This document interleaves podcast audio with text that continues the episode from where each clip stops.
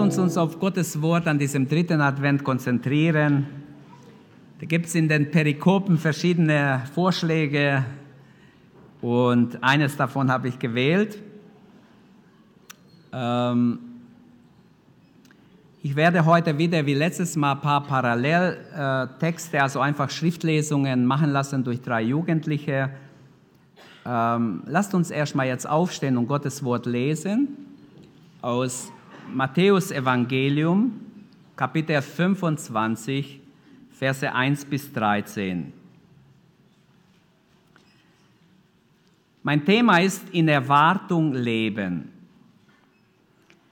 An dieser dritten Advent in Erwartung leben. Kinder können mehr Erwartung haben wie Eltern manchmal, aber äh, wir alle sollten in Erwartung leben. Wir warten nicht auf irgendetwas, nicht auf schlechte Zeiten oder auf irgendetwas, sondern wir warten, hoffe ich, auf Jesus, dass er wiederkommt und zu sich holt. Und hier erzählt Jesus ein Gleichnis und ich möchte dieses Thema behandeln, in Erwartung leben. Dann wird es mit dem Himmelreich sein, wie mit zehn Jungfrauen, die ihre Lampen nahmen und dem Bräutigam entgegengingen. Fünf von ihnen waren töricht und fünf waren klug. Die Törichten nahmen ihre Lampen mit, aber kein Öl. Die Klugen aber nahmen außer den Lampen noch Öl in, in ihre Krügen mit. Als nun der Bräutigam lange nicht kam, wurden sie alle müde und schliefen ein. Mitten in der Nacht aber hörte man plötzlich laute Rufe, der Bräutigam kommt, geht ihm entgegen. Da standen die Jungfrauen alle auf und machten ihre Lampen zurecht. Die Törichten aber sagten zu den Klugen, gebt uns von eurem Öl, sonst gehen unsere Lampen aus. Die Klugen erwiderten ihnen, dann reicht es weder für uns noch für euch. Geht doch zu den Händlern und kauft, was ihr braucht. Während sie noch unterwegs waren, um das Öl zu kaufen, kam der Bräutigam. Die Jungfrauen, die bereit waren, gingen mit ihm in den Hochzeitssaal und die Tür wurde verschlossen. Später kamen auch die anderen Jungfrauen und riefen, Herr, Herr, mach uns auf.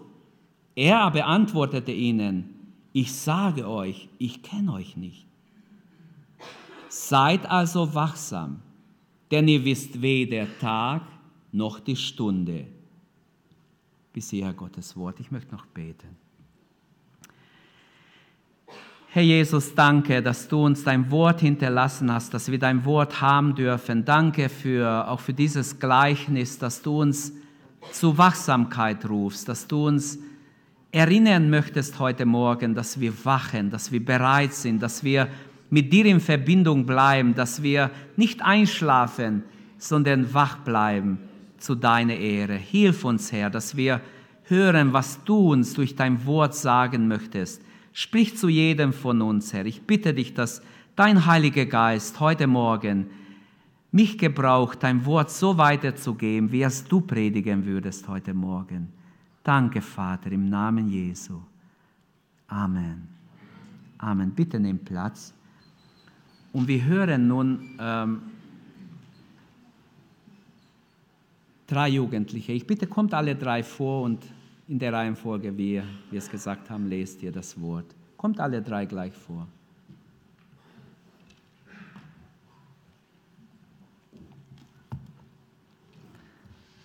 Lukas Kapitel 21, die Verse 25 bis 36. Und es werden Zeichen geschehen an Sonne und Mond und Sternen. Und auf Erden Angst der Heidenvölker vor Ratlosigkeit bei dem Tosen des Meeres und der Wogen. Da die Menschen in Ohnmacht sinken werden vor Furcht und Erwartung dessen, was über den Erdkreis kommen soll. Denn die Kräfte des Himmels werden erschüttert werden. Und dann werden sie den Sohn des Menschen kommen sehen, in einer Wolke mit großer Kraft und Herrlichkeit. Wenn aber dies anfängt zu geschehen, so richtet euch auf und erhebt eure Häupter, weil eure Erlösung naht. Und er sagte ihnen ein Gleichnis. Seht den Feigenbaum und alle Bäume. Wenn ihr sie schon ausschlagen seht, so erkennt ihr von selbst, dass der Sommer jetzt nahe ist. So auch ihr. Wenn ihr seht, dass dies geschieht, so erkennt, dass das Reich Gottes nahe ist. Wahrlich, ich sage euch, dieses Geschlecht wird nicht vergehen, bis alles geschehen ist. Himmel und Erde werden vergehen, aber meine Worte werden nicht vergehen. Habt aber Acht auf euch selbst, dass eure Herzen nicht beschwert werden durch Rausch und Trunkenheit und Sorgen des Lebens und jener Tag unversehens über euch kommt. Denn wie ein Fallstrick wird er über alle kommen, die auf dem ganzen Erdboden wohnen. Darum wacht jederzeit und bittet, dass ihr gewürdigt werdet, diesem allem zu entfliehen, was geschehen soll, und vor dem Sohn des Menschen zu stehen. Amen.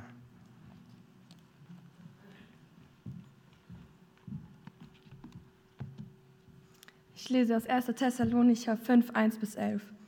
Zur Frage nach dem Zeitpunkt und den näheren Umständen dieser Ereignisse braucht man euch nichts zu schreiben, Geschwister.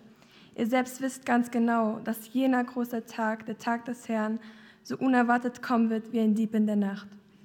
Wenn die Leute meinen, es herrsche Frieden und Sicherheit, wird plötzlich das Unheil über sie hereinbrechen, wie Wehen, die eine schwangere Frau überfallen, und es wird kein Entrinnen geben. Ihr aber, Geschwister, lebt nicht in der Finsternis und deshalb wird euch jener Tag nicht wie ein Dieb überraschen. Ihr seid alle, ihr alle seid ja Menschen des Lichts und euer Leben wird von jenem kommenden Tag bestimmt. Weil wir also nicht zur Nacht gehören und nichts mit der Finsternis zu tun haben, dürfen wir auch nicht schlafen wie die anderen, sondern sollen wach und besonnen sein.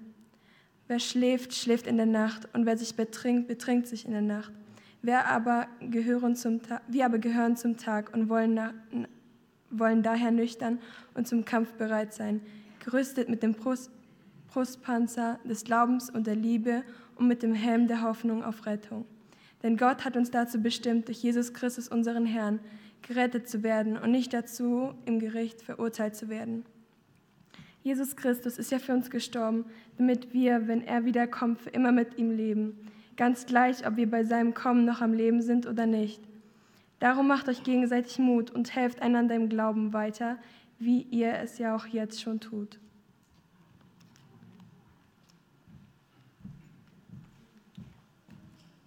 Die dritte Stelle steht in Matthäus 24 in der, Endzeit, in der Endzeitrede von Jesus, die Verse 42 bis 44. So wacht nun, da ihr nicht wisst, in welcher Stunde der Herr kommt. Das aber erkennt, wenn der Hausherr wüsste, in welcher Stunde der Dieb käme, so würde er wohl wachen und nicht in sein, und nicht in sein Haus einbrechen lassen.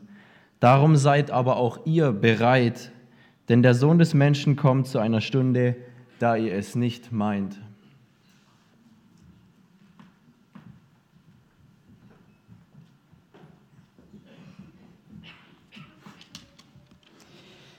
Dankeschön sind drei Parallelstellen zu unserem Text, das wir gelesen haben. Und wie gesagt, unser Thema wird heute Morgen sein, in Erwartung leben. Ein Flugzeug soll in Stuttgart ankommen. Da steht eine junge Frau, sie läuft hin und her im Terminal. Ich war oft an diesem Flughafen, habe auch Leute abgeholt. Und der Flug, dieses Flugzeug kann kommen von Rom, von Zürich oder von New York oder wo es herkommt, weiß ich nicht. Die Fluglotsen wissen genau, wo der Flugzeug sich gerade befindet, äh, wie weit sie noch bis zum Ziel haben. Sie wissen auch, um wie viel Uhr die, das Flugzeug landen wird. Die junge Frau weiß es nicht, aber sie wartet, sie hat ein Ziel. Sie wartet und wartet, kann es kaum erwarten. Sie schaut schon ständig, geht hin und her und wartet auf ihr Verlobten. Weil sie weiß, er sitzt in diesem Flugzeug und er wird bald ankommen. Sie ist natürlich rechtzeitig dort, sie ist mit großer Erwartung dort und wartet. Es fällt ihr gar nicht ein, äh, wenn das Flugzeug jetzt nicht rechtzeitig kommt, einfach nach Hause zu gehen und zu sagen, naja, ich habe gewartet, Punkt 6 Uhr, er ist nicht gekommen, also ich gehe wieder. Nein, sie wartet weiter. Sie würde noch vier Stunden warten oder noch länger, wenn, wenn das Flugzeug Verspätung hat.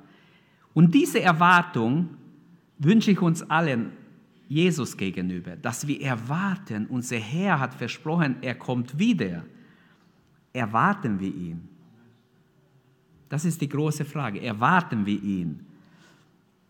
Wie steht es mit unserer Erwartung, wenn es darum geht, dass Jesus wiederkommt? Warte ich sehnsüchtig auf ihn? Eines der Predigtexte für dritte Advent wird vorgeschlagen, dieser Text aus Matthäus 25. Und den habe ich jetzt gewählt. Deshalb seid auch ihr wach und seid bereit. So endet das Gleichnis. Und hier haben wir die Betonung auf Vers 13. Am Schluss des Gleichnisses haben wir die Betonung. Es geht um Wachsamkeit. Es geht darum, bereit zu sein. Dieses Gleichnis gehört ja zu den letzten Worten Jesu. Bevor Jesus gekreuzigt wird, hat er nur seine Jünger bei sich. Er erzählt es nur seinen Jüngern, seinen zwölf Jüngern erzählt er dieses Gleichnis. Weil es hat eigentlich, es ist für Christen, wenn wir es so haben wollen, für die, die Jesus schon nachfolgen.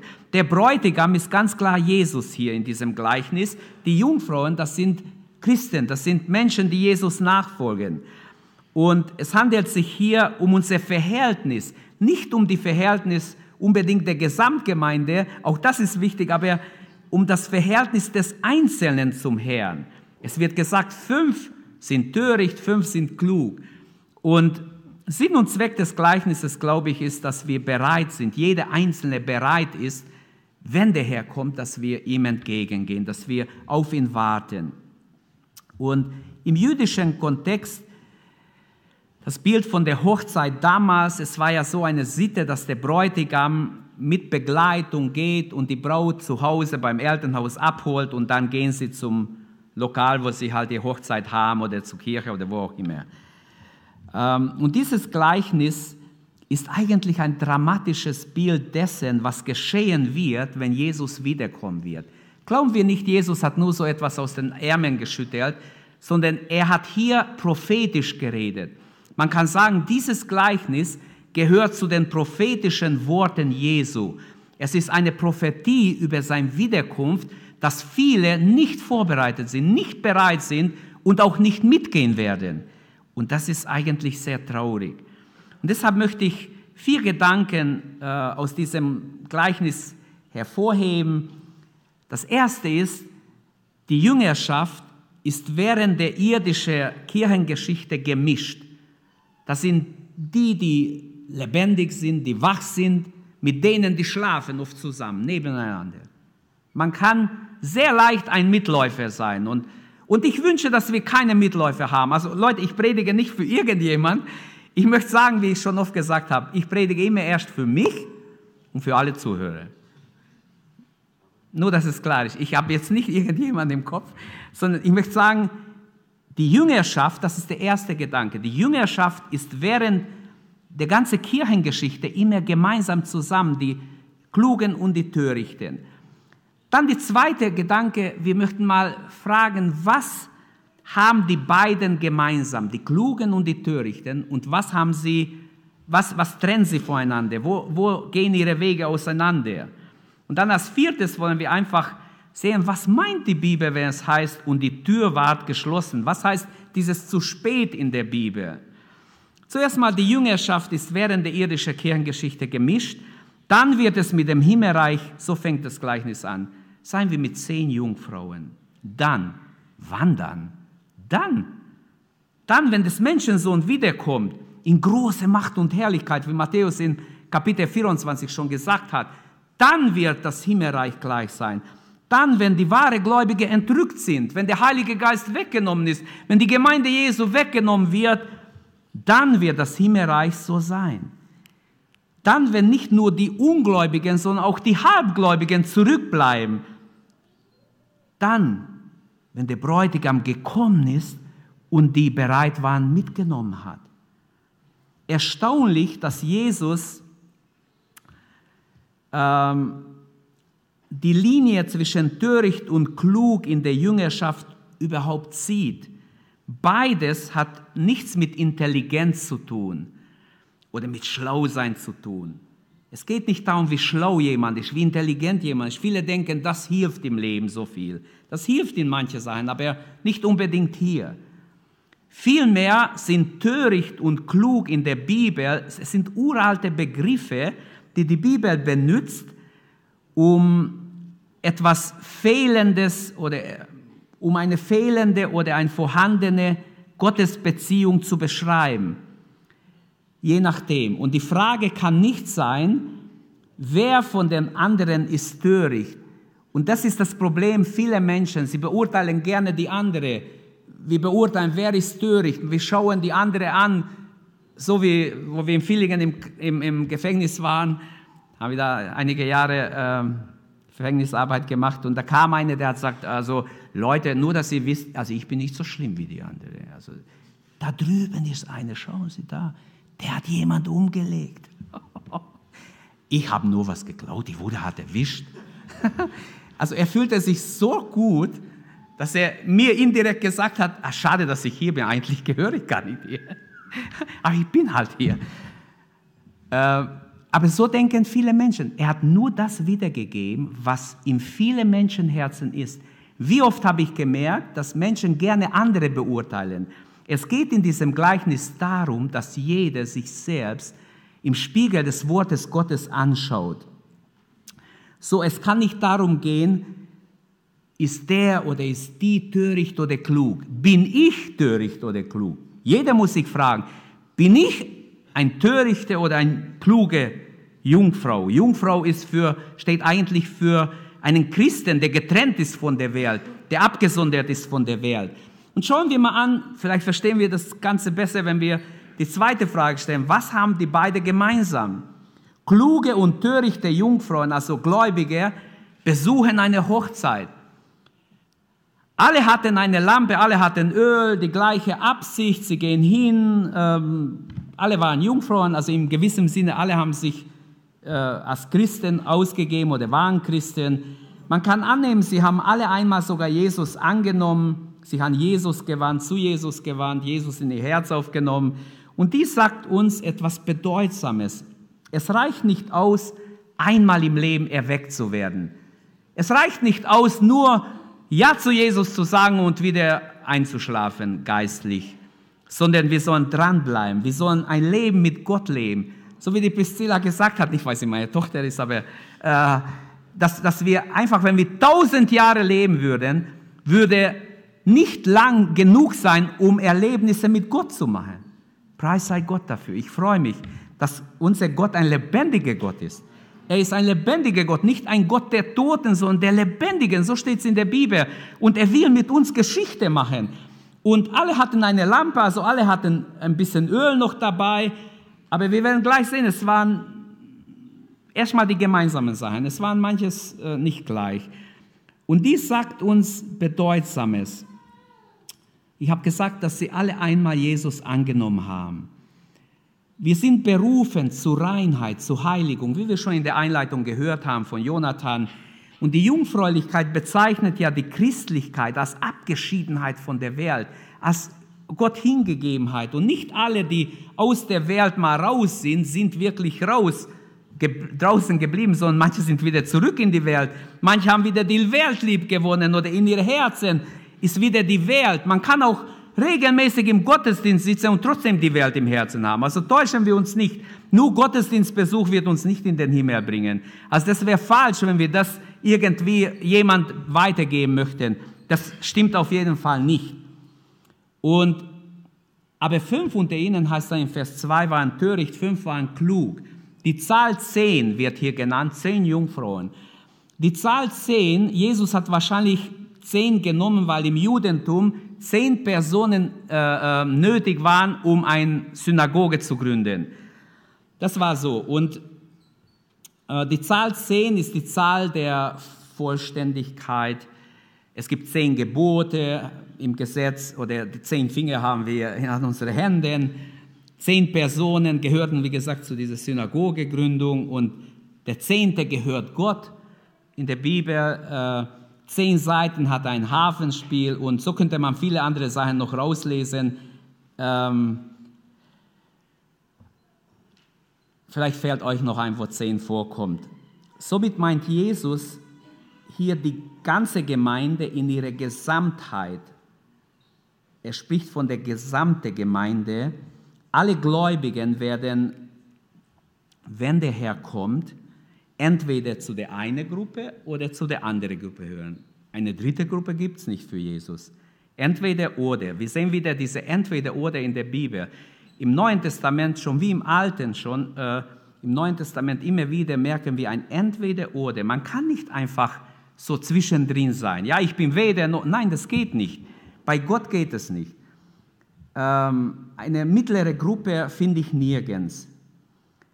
Ähm, es geht also um die Bereitschaft, um die Wachsamkeit, um darauf, dass man wirklich mit Gott in Verbindung ist. Es soll nicht ein Krampf sein, es soll eine Freude sein, Jesus zu folgen. Es darf nie dazu kommen, dass ich nur so ähm, mich ständig abkrackle und, und mich zwinge zu etwas. Wenn man einen Hund jagen tragen muss, das heißt ja im Sprichwort auch, das hat keinen Sinn. Und so hat es keinen Sinn, wenn wir Christ sein wollen, ohne dass wir wiedergeboren sind, ohne dass wir Freude im Herzen haben, ohne dass Gott in uns lebt. Dann ist es alles menschliches Kram und es bringt nichts. Aber wenn Gott in uns lebt, die Bibel sagt, ist jemand in Christus, so ist er eine neue Kreatur. Das Alte ist vergangen, siehe, ein Neues ist geworden. Etwas ganz Neues ist entstanden durch den Heiligen Geist. Und das muss vorhanden sein. Sonst hat alles keinen Sinn. Ist alles für die Katz. Und viele versuchen ihr Christleben irgendwie so irgendwie zu zeigen den Menschen, ich bin auch Christ. In den 260 Kapiteln des Neuen Testaments, was glaubt ihr, wie oft steht über Jesu Wiederkunft? Schätzt mal. Hm? Wer, wer gewinnt von euch drei? Also was bietet ihr? wie viel hundertmal? Wie viel? 300 Mal. Er hat es gleich erwischt. Über 300 Mal steht im Neuen Testament über Jesu kommen. Und wie wunderbar, wenn wir immer wieder lesen. Da gab es einen alten Pastor, der war so in Rente und der hat gesagt, jetzt nehme ich mal ein Neues Testament.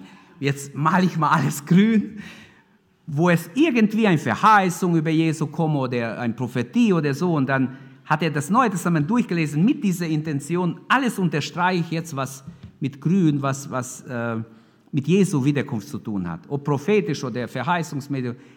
Er sagt, am Schluss war mein Neues Testament ziemlich grün, weil er so viel gefunden hat, er war selber überrascht. Wo gehen die Wege der Jungfrauen auseinander? Ist meine dritte Frage, mein dritter Punkt. Vergleichen wir die Törichten und die klugen Jungfrauen Äußerlich waren sie ähnlich, sie waren alle Christen. Äußerlich kann man nicht viel feststellen. Sie haben alle eine Lampe, sie haben sogar Öl bisschen bei sich. Alle waren Christen, wird gesagt. Und heute bekennen sich Scharen zum Christentum überall. Ich habe mal einen, einen, Türken versucht, so mit ihm zu reden über Jesus, ein paar Mal, schon mehrmals. Ich habe mich so ein bisschen mit, mit ihm befreundet. Und er hat mir gesagt, Christian, ich verstehe nicht. Er konnte nicht gut Deutsch. Er hat gesagt, Christian, ich verstehe nicht. Erzähl mir, warum alle sagen in Deutschland sind Christen. Aber meine Arbeitskollegen, die gucken nach anderen Frauen. Und die reden böse, die schimpfen und fluchen. Und sie sagen, sie sind auch Christen. Du nicht fluchen. du sagst, fluchen ist nicht gut. Nach anderen Frauen gucken ist nicht gut. Ich habe ihm das alles gesagt. Eigentlich habe ich ihm das Evangelium mehrmals erklärt und er hat es verstanden. Und er ist total offen. Er meint es ernst. Er, er hat sogar gesagt, kannst du für du kannst für mich beten. Ich habe mit ihm gebetet. Ich habe ihm eine Bibel gekauft. Aber was ich sagen will, eigentlich der Punkt, möchte ich euch sagen, weil so ist es um uns herum. Dass viele sich Christen nennen, aber pfeifen nach anderen Frauen, gucken nach anderen Leuten und, und in ihren Herzen sind sie eigentlich nicht Christen. Und er als Moslem hat er es nicht verstanden. Er hat gesagt, wie? Die alle sagen Christen, aber irgendwie andere Christen. Und ich habe gesagt, weißt du was? Das sind Namenschristen, die so machen. Nur ihr Name ist Christ, aber im Herzen nicht. Jesus nicht in ihr Herz. Es muss mal sein, das ist kein Gericht. Es ist so. Wenn Jesus in mein Herz ist, werde ich nicht fluchen und schimpfen und, und andere verfluchen oder, oder auch nicht nach anderen Frauen schauen, sondern dann werde ich treu sein, dann wird meine Einstellung ganz anders sein. Und so die, äh, ihre Wege gehen auseinander, habe ich gesagt, wenn wir die Törichten und die Klugen vergleichen, äußerlich zwar ähnlich, aber innerlich waren sie sehr verschieden. Was ist der Charakterzug der törichten Jungfrauen? Ähm, vielleicht am Anfang sehr aufgeregt, voll dabei, gleich, äh, was weiß ich, begeistert für Jesus. Aber sie flauen wieder schnell ab, sie sind wieder gleich entmutigt und, und bleiben nicht bei der Sache. Der Unterschied ist inwendig, wenn wir es wahrhaben wollen. Geht mal mit ein bisschen. Ist sehr warm hier, aber ich halte euch wach. Ich versuch's. Jetzt, der Unterschied ist innerlich. Das Problem ist, dass im Herzen etwas fehlt bei den fünf Törichten. Sie haben etwas im Herzen, nicht was die anderen haben.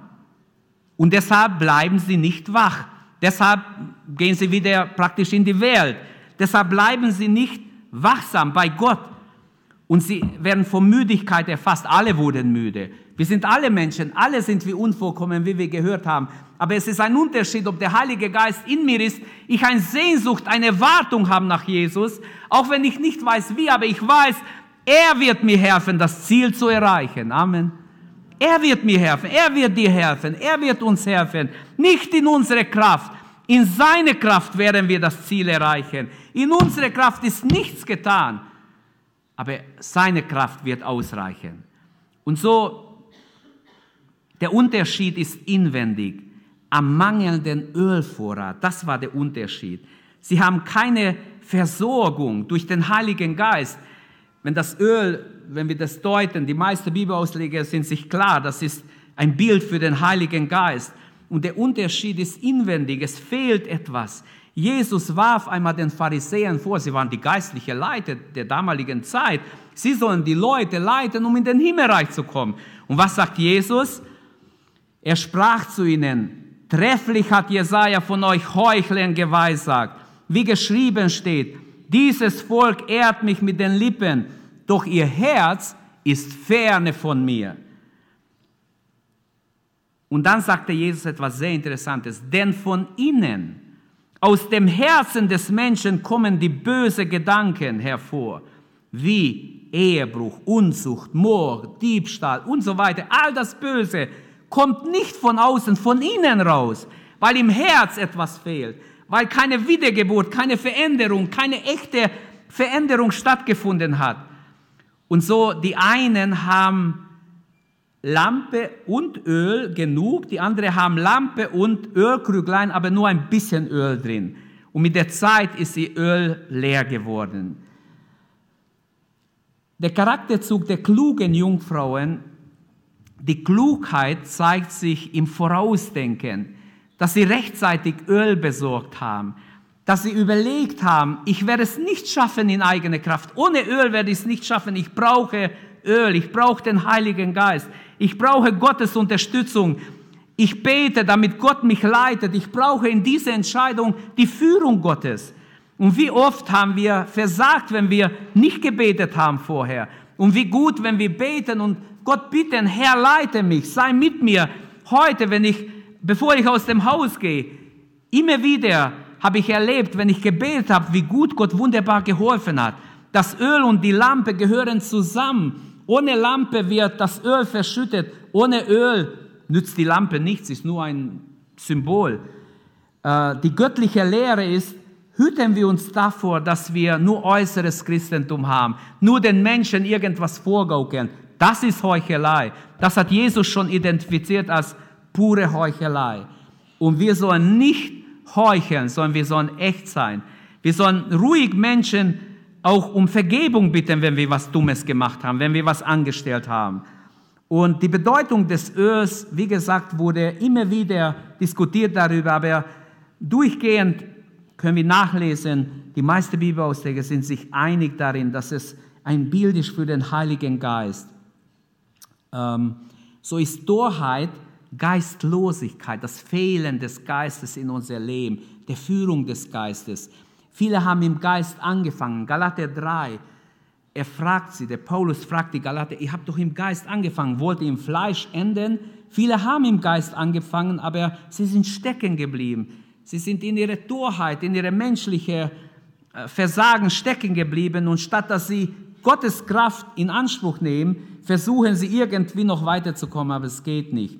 Weil das Öl, der Heilige Geist fehlt, ist so viel schiefgelaufen in der Christenheit. So viel ist daneben im Moment. Und deshalb müssen wir uns, müssen wir uns ganz neu an Gott wenden und ganz neu um den Heiligen Geist bitten, dass Gott seine Liebe ausgießt in unsere Herzen, wie in Römer 5, Vers 5 steht, durch den Heiligen Geist. Lasst uns alle dafür beten. Wir brauchen es alle. Amen. Ihr seid viel zu ruhig. Wir sollten alle wirklich auf die Knie gehen, wenn wir alleine sind zu Hause und Gott bitten, dass er uns erfüllt mit seinem Heiligen Geist. In eigene Kraft ist nichts getan. Du brauchst Gottes Kraft. Und so, zu welcher Gruppe gehören wir? Das ist die große Frage. Und jetzt komme ich auch schon zu vierten Punkt und da bleibe ich ein bisschen vielleicht länger, wenn ich die Zeit noch habe. Das zu spät in der Bibel. Wann wird Jesus wiederkommen? Fange ich so an. Vers 5 sagt, als nun der Bräutigam auf sich warten ließ, wurden sie alle schläfrig und schliefen ein. Ähm,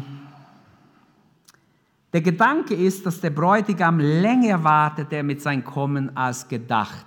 Schon die Urgemeinde hat gepredigt, Jesus wird bald wiederkommen. Die ganze Generationen durch haben Leute gepredigt und heute kommen Spötter und sagen, hey, ihr habt schon nie mehr gesagt, schon vor hunderte Jahren, schon die Apostel haben gesagt, wo ist euer Jesus geblieben? Wieso ist er nicht gekommen? Und viele spotten. Aber sie wissen nicht, das steht schon in der Bibel. Der Apostel Petrus hat gesagt, in der Endzeit werden Spötter kommen, sie werden spotten und sagen, wo bleibt sein Kommen? Und sie denken, sie haben recht und die Spötter sind da. Wir können das lesen, wir können das hören, die Spötter spotten heute. Wo ist sein Kommen geblieben? Aber dann sagt Petrus, plötzlich wird der Herr wiederkommen. Und er sagt auch, warum er so lange wartet. Es gibt zwei Gründe in der Bibel, warum Gott so lange wartet. Das erste ist, das Evangelium muss zuerst in der ganzen Welt allen Völkern als ein Zeugnis gepredigt werden. Das steht in Matthäus 24, Vers 14. Und dann der zweite Grund, den nennt Petrus. Petrus sagt im 2. Petrus 3, Vers 9. Es ist Gnade, Gottes Liebe mit den Sündern. Gott will nicht, dass ein Mensch verloren geht, sondern er will, dass sie alle gerettet werden. Er will, dass die Menschen zur Erkenntnis der Wahrheit kommen. Deshalb hat er so lange gezögert. Und für viele Menschen, sie verstehen nicht, wieso. Wieso kann schon Paulus, Petrus und die anderen Apostel das predigen und wir predigen es immer noch und er ist nicht gekommen. Und ich sage euch, das ist gerade die Gefahr in der Sache, dass man denkt, ja, wenn so lange nichts geschehen ist, wahrscheinlich, die Wahrscheinlichkeit ist groß, vorerst wird auch nichts geschehen. Aber das ist zu gefährlich. Plötzlich, als sie es gar nicht erwartet haben, wir haben die verschiedenen Texte gehört heute Morgen. Wie ein Dieb in der Nacht wird Jesus kommen, plötzlich erscheinen. Und Leute lachen uns aus, wenn wir manchmal darüber reden. Für viele Menschen wird Jesus überraschend kommen. Vers 6 sagt, um Mitternacht plötzlich hörte man ein Geschrei. Der Bräutigam kommt.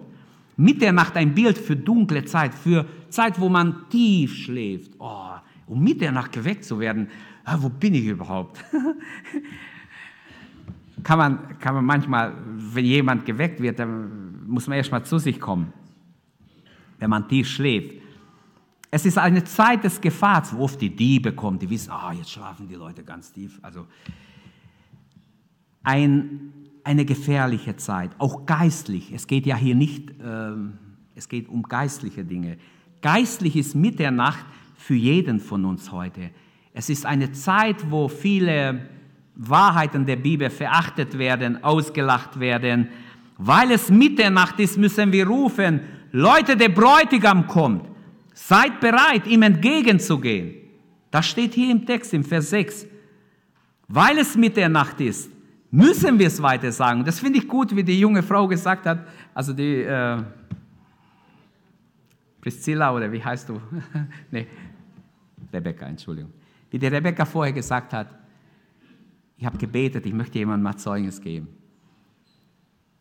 Ich war zu schüchtern, als ich so alt war wie du. überhaupt jemand von Jesus zu erzählen. Aber Gott hat mich befreit davon. Die geistliche Umweltverschmutzung möchte ich kurz ansprechen. Wir hören jeden Tag in den Nachrichten über die Umwelt.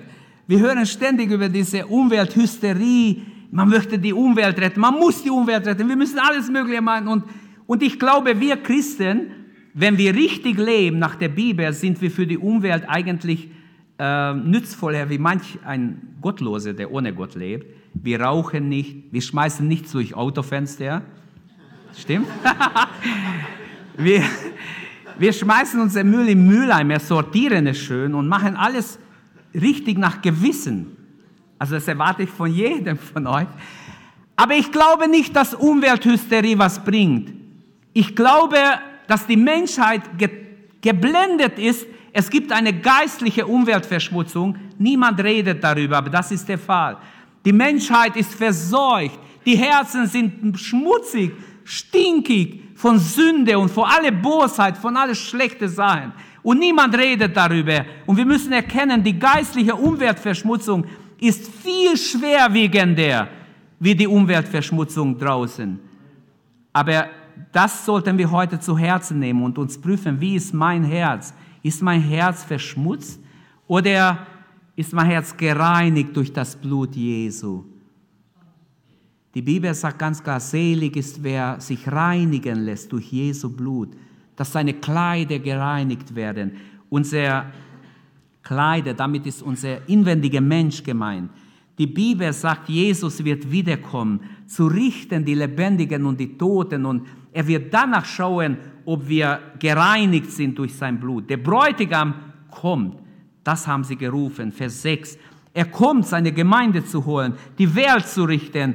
Es ist eine Aufforderung, geht aus ihm entgegen. Bleibt nicht in eurer Gleichgültigkeit stecken, steht auf für Jesus, bezeuge Jesus, stell dich zu Jesus, entscheide dich für Jesus, verlass die Sünde, geht aus ihm entgegen. So verstehe ich den Text. Gott fordert uns auf, steh auf für Jesus. Und jeder, der für Jesus aufsteht, junge Leute, das Beste ist in jungen Jahren für Jesus hinzustehen und zu sagen, ich stelle mich auf die Seite Jesu. Ich gebe mein Leben Jesus und ihr werdet sehen, ihr habt Zukunft. Gott wird mit euch sein. Gott wird euch helfen durch dick und dünn, wie wir schon gesungen haben in manche Lieder. Das Verzögern des Bräutigams ist kein Verzögern in Wirklichkeit. Es ist Gottes Gnadenwille, so nennt es die Bibel, weil Gott, Gott tut es leid, dass so viele Millionen Menschen noch verloren sind. Er will, dass sie gerettet werden. Und dieses Gleichnis ist ein Spiegel für uns Christen, damit wir uns selber darin sehen, bin ich ein kluger, bin ich ein törichte Jungfrau. Der Mensch schiebt diese Entscheidung gerne auf, dass er sich klar für Jesus entscheidet und er wartet, bis es oft zu spät ist. Eines Tages schlägt unser Herz zum letzten Mal. Und dann? Dann wird es nicht mehr schlagen. Und die Bibel zeigt uns, nicht nur den Weg der Errettung, sondern die Bibel zeigt uns auch den Weg Verlor des Verlorenseins ohne Gott. Und was der Mensch sieht, sagt Paulus, das wird er ernten. Man kann nicht am Tage mit dem Teufel leben oder ohne Gott leben, gottlos leben und dann abends, am Abend des Lebens, bevor man stirbt, schnell fromm sein. Es ist Gnade, wenn jemand gerettet wird am Totenbett. Das, ich freue mich jedes Mal, wenn jemand Jesus annimmt. Aber ich weiß von vielen Menschen, die sich nicht bekehren können, weil du kannst dich nicht bekehren, wann du willst und dein Leben Jesus geben, sondern nur wenn Gott die Gnade gibt. Und so hat schon der weiseste Mann Salomo, der König Israels, mal gesagt, er hat in, sein, in, sein, äh, in einem seiner Bücher hat er so alles zusammengefasst. Er hat gesagt, jetzt fassen wir mal die Hauptsumme, alle Dinge zusammen. Wenn ich wüsste, ich habe nur einen Monat zu leben, Leute, dann würde ich fragen, auf was kommt es jetzt an diesem Monat? Die vier Wochen, die ich zu leben habe. Ich würde nicht aus dem Haus gehen. Ich würde erst mal überlegen, was mache ich die vier Wochen? Und so habe ich Leute kennengelernt, die haben vom Arzt gesagt bekommen, sie haben einen Tumor im Magen. Sie müssen sofort operiert werden, so schnell wie möglich. Die haben nicht ein, ein, ein ähm, Schlafpille bekommen, damit sie besser schlafen können, sondern ihnen wurde gesagt, ich muss Ihnen sagen, Sie haben eine ernsthafte Krankheit. Weil, wisst ihr, was dieser Freund gesagt hat? Er hat gesagt, sofort hat sich, ab da hat sich mein Leben total verändert. Alles, was mir wichtig war, war wirklich null wert. Ich habe jetzt gefragt, Herr, was kann ich jetzt noch machen? Wenn mein Leben in drei, vier Monate vorbei ist, auf was kommt es wirklich an? Hey, jetzt seid ihr wirklich wach alle. Auf was kommt es an in unser Leben? Wenn ich wüsste, ich habe nur vier Wochen, auf was kommt es an? Der Bräutigam kommt.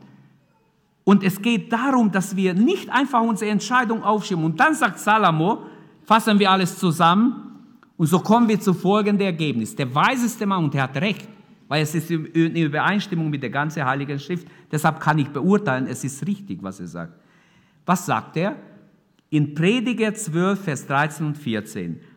Nimm Gott ernst. Er ratet jedem direkt, nimm Gott ernst, darauf kommt es an, Nummer eins, befolge seine Gebote oder sein Wort.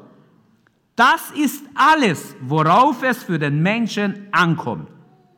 Nimm Gott ernst und befolge seine Worte. Wer keine Bibel hat, niemand braucht rausgehen. Ich habe noch im Büro hinten mehrere Bibeln. Ich schenke sie gerne weiter für die, die es lesen wollen. Ehrlich. Aber es ist wichtig, nimm Gott ernst. Befolge sein Wort. Das ist alles, worauf es ankommt. Über alles, was wir tun, wird Gott Gericht halten. Über die guten und schlechten Taten auch wenn sie jetzt noch verborgen sind.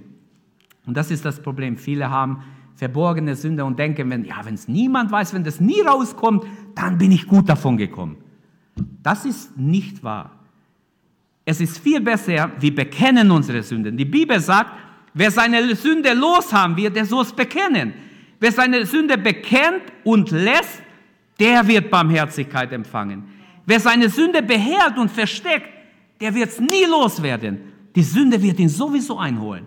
Paulus sagt, der Apostel Paulus, manche nehmen ihre Sünde mit sich bis zum Gericht. Bei manchen wird es vorher offenbart, aber nicht, das, beides sind nicht richtig, weil wenn es andere offenbaren oder offenbart wird durch andere, ist auch nicht das Echte.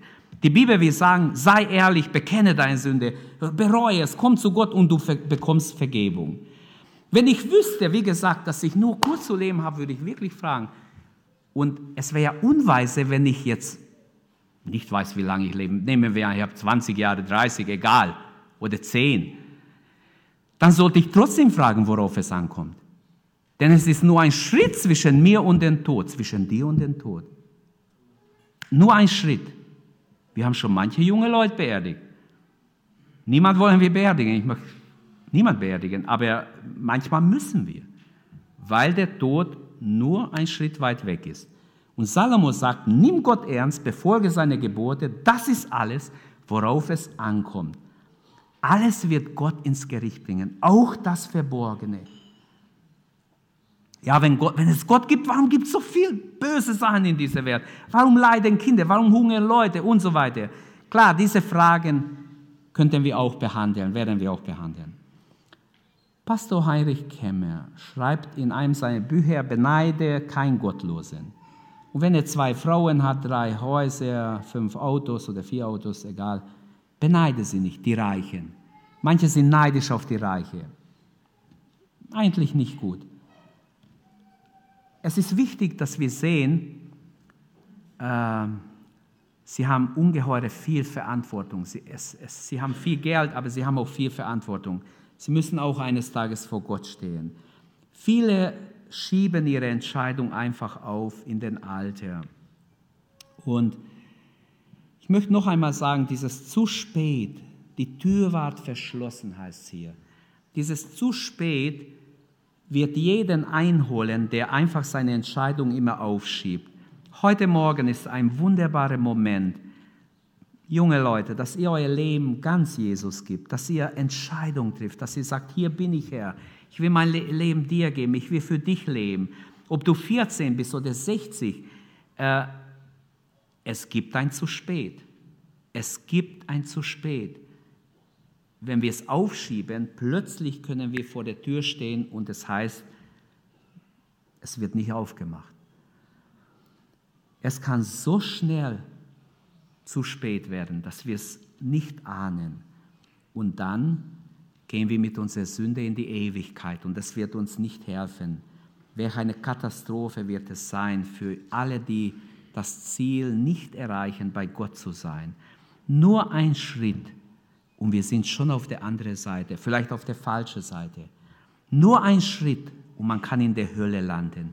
Es gibt ein zu spät. Der Herr möge Gnade geben, dass niemand von uns, niemand, der hier ist, dieses zu spät erlebt und auf der falschen Seite kommt. Eine radikale Entscheidung für Jesus, das ist, worauf es ankommt. Amen. Ich möchte dazu motivieren, jeden, den ich kann. Als ich jung war, habe ich eine Predigt gehört. Be radical for Jesus. Der hat Englisch geprägt, aber das habe ich verstanden. Sei radikal für Jesus. Es hat mir so gut gefallen. Ich habe gesagt, okay, ich will sein, Herr, hilf mir. Gott hat mir geholfen. Nur ein Schritt.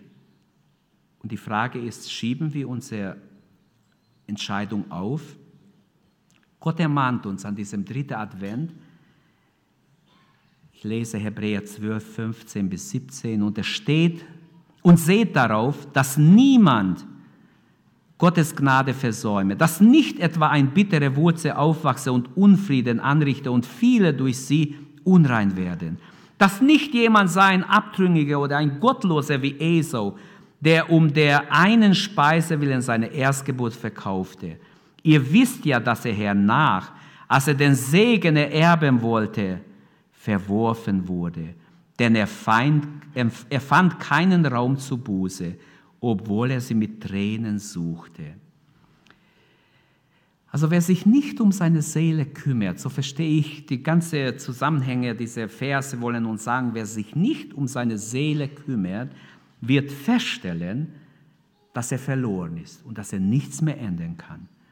Es gab einen Unfall, ein junger Mann wurde schwer verletzt in, ein, in einen Verkehrsunfall.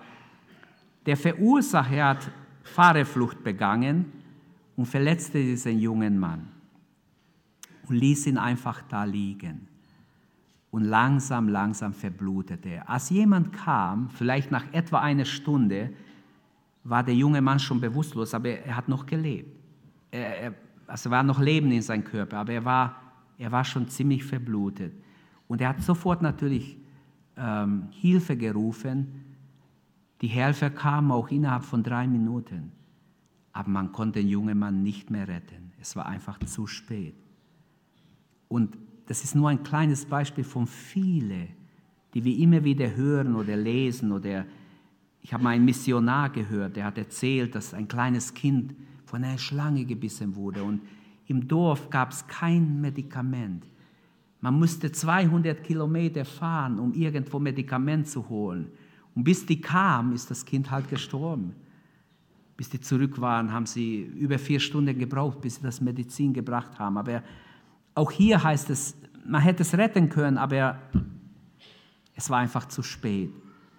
Und die Tür der Gnade wird bald zugeschlossen. Vers 10 sagt, während sie nun hingingen, um Öl einzukaufen, kam der Bräutigam und die Jungfrauen, die bereit waren, gingen mit ihm zur Hochzeit hinein und die Tür wurde verschlossen. Die bereit waren, gingen mit. Sind wir bereit? Bist du bereit? Gehen wir mit Jesus? Nur die, die bereit waren, gingen mit dem Bräutigam zum Hochzeitsmahl. Welche Tür ist gemeint? Die Tür wurde verschlossen. Welche Tür ist gemeint? Es ist ganz klar hier, dass es die Tür zum Himmelreich ist. Heute ist die Tür offen. Jesus hat es auf Golgatha, als er starb für uns, hat es geöffnet. Und die Tür ist offen.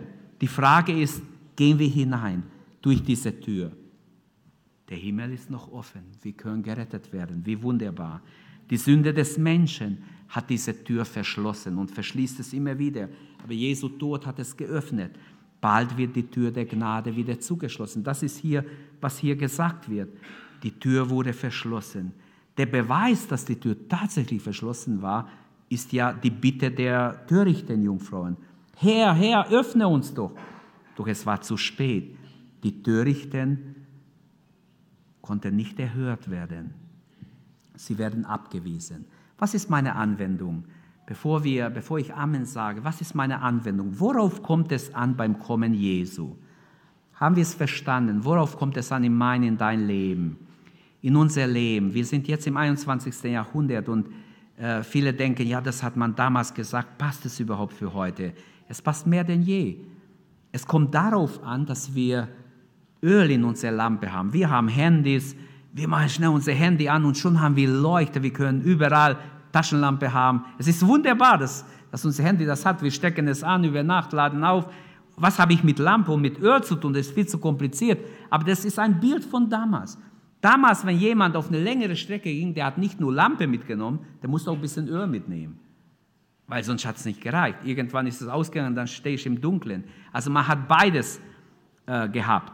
Und Jesu Wiederkunft ist ganz wichtig, dass wir, dass wir äh, sehen, wird uns unvorbereitet treffen, wenn wir nicht Öl haben. Es kommt darauf an, dass wir Lampe und Öl haben. Einmal erweckt, wie ich sagte, wird nicht reichen, sondern wach bleiben, mit dem Herrn gehen, lernen im Alltag mit Gott zu leben. Die törichte Jungfrauen haben zwar Lampen, aber nicht genug Öl. Und ihr Glaubensleben hat einen Anfang gehabt, aber kein Dauer, kein Ausdauer. Sie blieben nicht bei der Sache. Am Ende werden sie abgelehnt, verurteilt, kommen ins Gericht.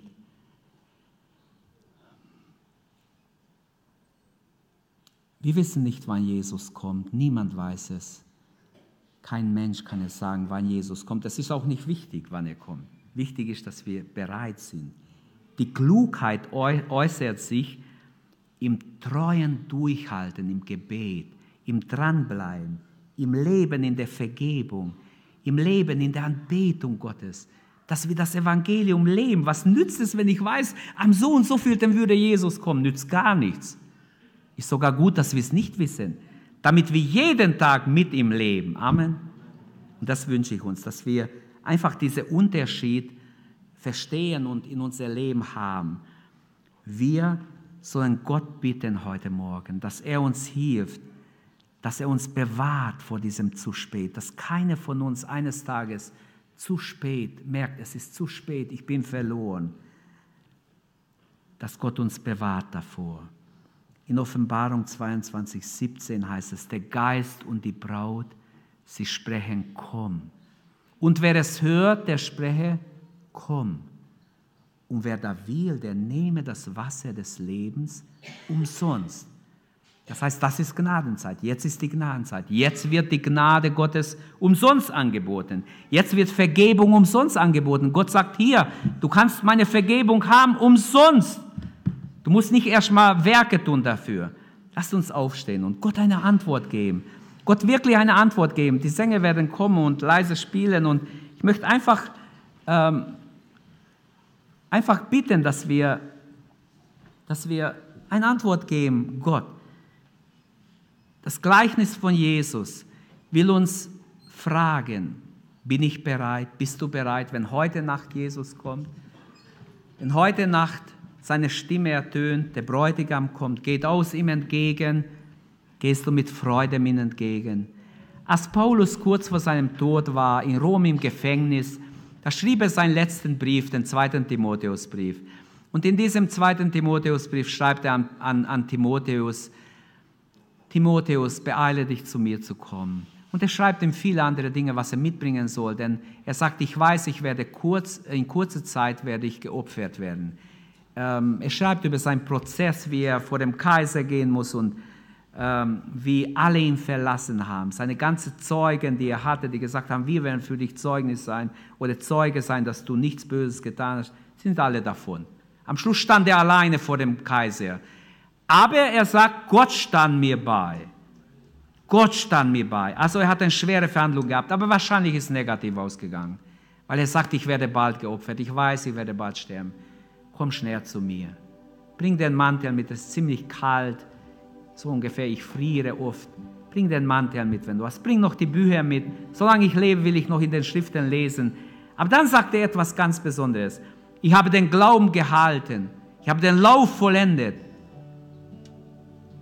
Ich habe den guten Kampf gekämpft. So fängt es an. Ich habe den guten Kampf gekämpft. Ich habe den Lauf vollendet. Ich habe Glauben gehalten. Jetzt liegt die Krone der Gerechtigkeit für mich bereit. Nicht nur für mich, sondern für alle, die sich Christen nennen? Nein. Für alle, die sein Kommen lieb haben. Also das ist, wo ich hin will. Jesu Kommen lieb haben. Das ist das Schöne, das finde ich so gewaltig, wie ein alter Mann im Gefängnis sagen kann, ich habe den guten Kampf gekämpft, ich bin treu geblieben bis, an, bis zum Schluss. Ich habe das Evangelium nicht vermischt mit irgendwas anderes, sondern ich bin dabei geblieben. Ich habe meinen Lauf vollendet. Jetzt warte ich auf die Krone der Gerechtigkeit. Ich wünsche uns alle, dass wir es eines Tages bekommen von Gott.